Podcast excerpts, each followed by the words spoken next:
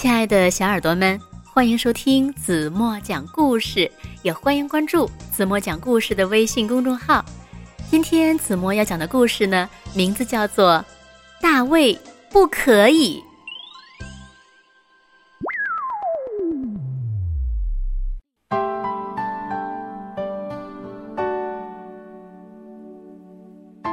有一个小男孩，他的名字呀叫大卫。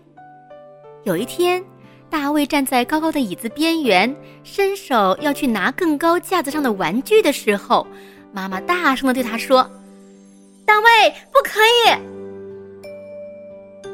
有一次，当大卫拖着脏兮兮的身体和脚丫子直接冲向客厅的时候，妈妈张大了嘴巴说：“天哪，大卫，不可以！”有一天。当大卫在放满了水的浴缸里玩他的游泳圈、他的鸭子，还有他的海盗玩具的时候，妈妈看到浴缸里溢出来的水都要把房间淹没了，她简直要疯了。她扯着嗓子对大卫说：“不可以，不可以，不可以！”有一次，大卫还没有来得及穿上衣服，就迫不及待地冲出家门去玩了。妈妈对着他逃走的光溜溜的屁股，尴尬地说：“大卫，快回来！”大卫在厨房拿着平底锅的铲子演奏刺耳的打击乐。妈妈说：“大卫，安静点儿。”大卫把盘子里的土豆、鸡腿儿和豆角做成小人儿。妈妈说。大卫，不可以玩食物。大卫张大嘴巴，把餐桌上所有的食物都一股脑的倒进嘴巴里。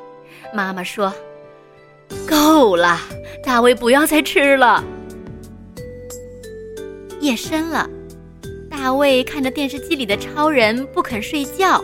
妈妈说：“大卫，回自己的房间里去。”到了卧室，大卫一点儿也不想睡觉。他戴上眼镜，穿上披风和长靴，从床上跳到天花板上。妈妈说：“躺下来吧。”大卫把手指插进鼻孔里挖个不停。妈妈说：“立刻放下你的手，不可以挖鼻孔。”大卫房间里的玩具堆成了垃圾堆。妈妈说：“大卫，把玩具收好。”大卫拿出棒球装备，在客厅里打棒球。妈妈说：“大卫呀，不许在屋子里头玩。”呜，棒球飞到了花瓶上。花瓶碎了，妈妈说：“我说过不可以的。”大卫累了，揉揉眼睛，张开双臂走向妈妈。尽管这样，妈妈说：“宝贝，来这里。”大卫靠在妈妈的怀里睡着了。妈妈轻轻地对他说。我爱你，大卫。好了，亲爱的小耳朵们，今天的故事子墨就为大家讲到这里了。那这个故事呢，是昨天一个叫安吉尔的小朋友推荐给子墨的。那也再次感谢安吉尔小朋友为大家推荐的这么好听的故事。也希望别的小朋友，如果你们有喜欢听的故事，也同样可以在留言区告诉子墨，说不定下一次子墨讲的就是你推荐的故事呢。好了，那今天留给大家的问题是：你们有没有像大卫一样，经常在家里也这样闯祸呢？那么，你们有没有一个像大卫的妈妈一样，最后不管你怎样，依然会伸开双臂拥抱你，对你说爱你的妈妈呢？好了，今天就到这里吧。明天晚上八点半，子墨还会在这里用一个好听的故事等你回来哦。轻轻的闭上眼睛，一起进入甜蜜的梦乡吧。晚安喽。